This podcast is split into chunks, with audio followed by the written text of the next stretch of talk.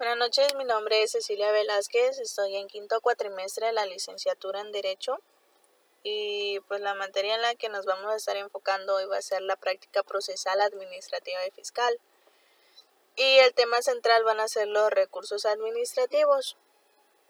Ya muy brevemente vamos a hacer un, un análisis y bueno, es necesario comprender que cuál es la definición de lo que es el, el, recurso administrativo, en este caso un recurso procesal o jurisdiccional.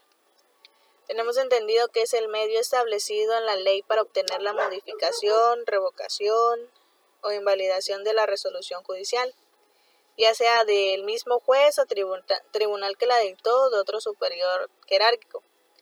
Se interponen para impugnar resoluciones que no están firmes y pues vemos que están clasificados en cuanto a su finalidad, ya sea porque buscan la revocación del acto, por su anulación, por autoridades federales, por autoridades locales o por autoridades de la Ciudad de México. Bueno, este, brevemente les explico que el recurso de revocación es, este, procede en resoluciones definitivas. Y pues estas son dictadas por autoridades fiscales federales, pues ellos son los encargados de determinar las contribuciones. Esto se encuentra comprendido en el artículo 116 del Código Fiscal de la Federación. Bueno, ahora conoceremos eh, qué es lo que nos marca el artículo 117 de, de este mismo código. Este nos habla que procederá este recurso cuando las resoluciones son definitivas, o sea que estarán dictadas por autoridades fiscales así como la determinación de contribuciones o cualquier resolución de carácter definitivo, salvo las que se refieren a los artículos 33-A, 36 y 74 del Código Fiscal. Por otro lado, el recurso de, de revisión, pues este vemos que es un medio ordinario de defensa optativa. ¿Por qué? Pues hace valer a los particulares en contra de los actos o resoluciones y pues este medio de defensa constituye en contra de la legalidad de la actuación y de la autoridad, de la autoridad administrativa. El recurso de inconformidad.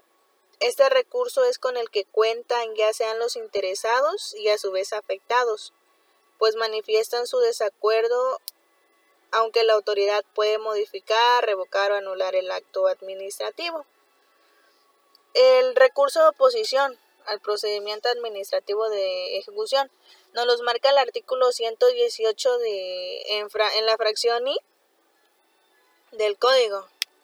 Y pues este nos menciona que la procedencia de este recurso, o sea, del, del procedimiento administrativo de ejecución, eh, nos dice que establece los actos de oposición al procedimiento administrativo. Este exige pagos del crédito fiscal estando el cobro ya sea en exceso, imputable o en la oficina ejecutoria. Y los recursos del juicio contencioso administrativo. Pues este es un medio de defensa que tienen los particulares para, para debatir ante la autoridad propia, o sea, los actos o resoluciones dictados por ellas y que provoquen un un perjuicio ya sea por la aplicación no debida o la aplicación o por, por este arbitrariedades. Y por último, el recurso de nulidad. Este genera la invalidez del acto jurídico, ya sea de invalidez de acto administrativo o acto procesal, pues se desecha de la demanda de, del juicio de nulidad. Pues esto es brevemente explicando cuáles son los, los recursos, pues. Em, esto por, por hoy y muchas gracias por haber prestado atención.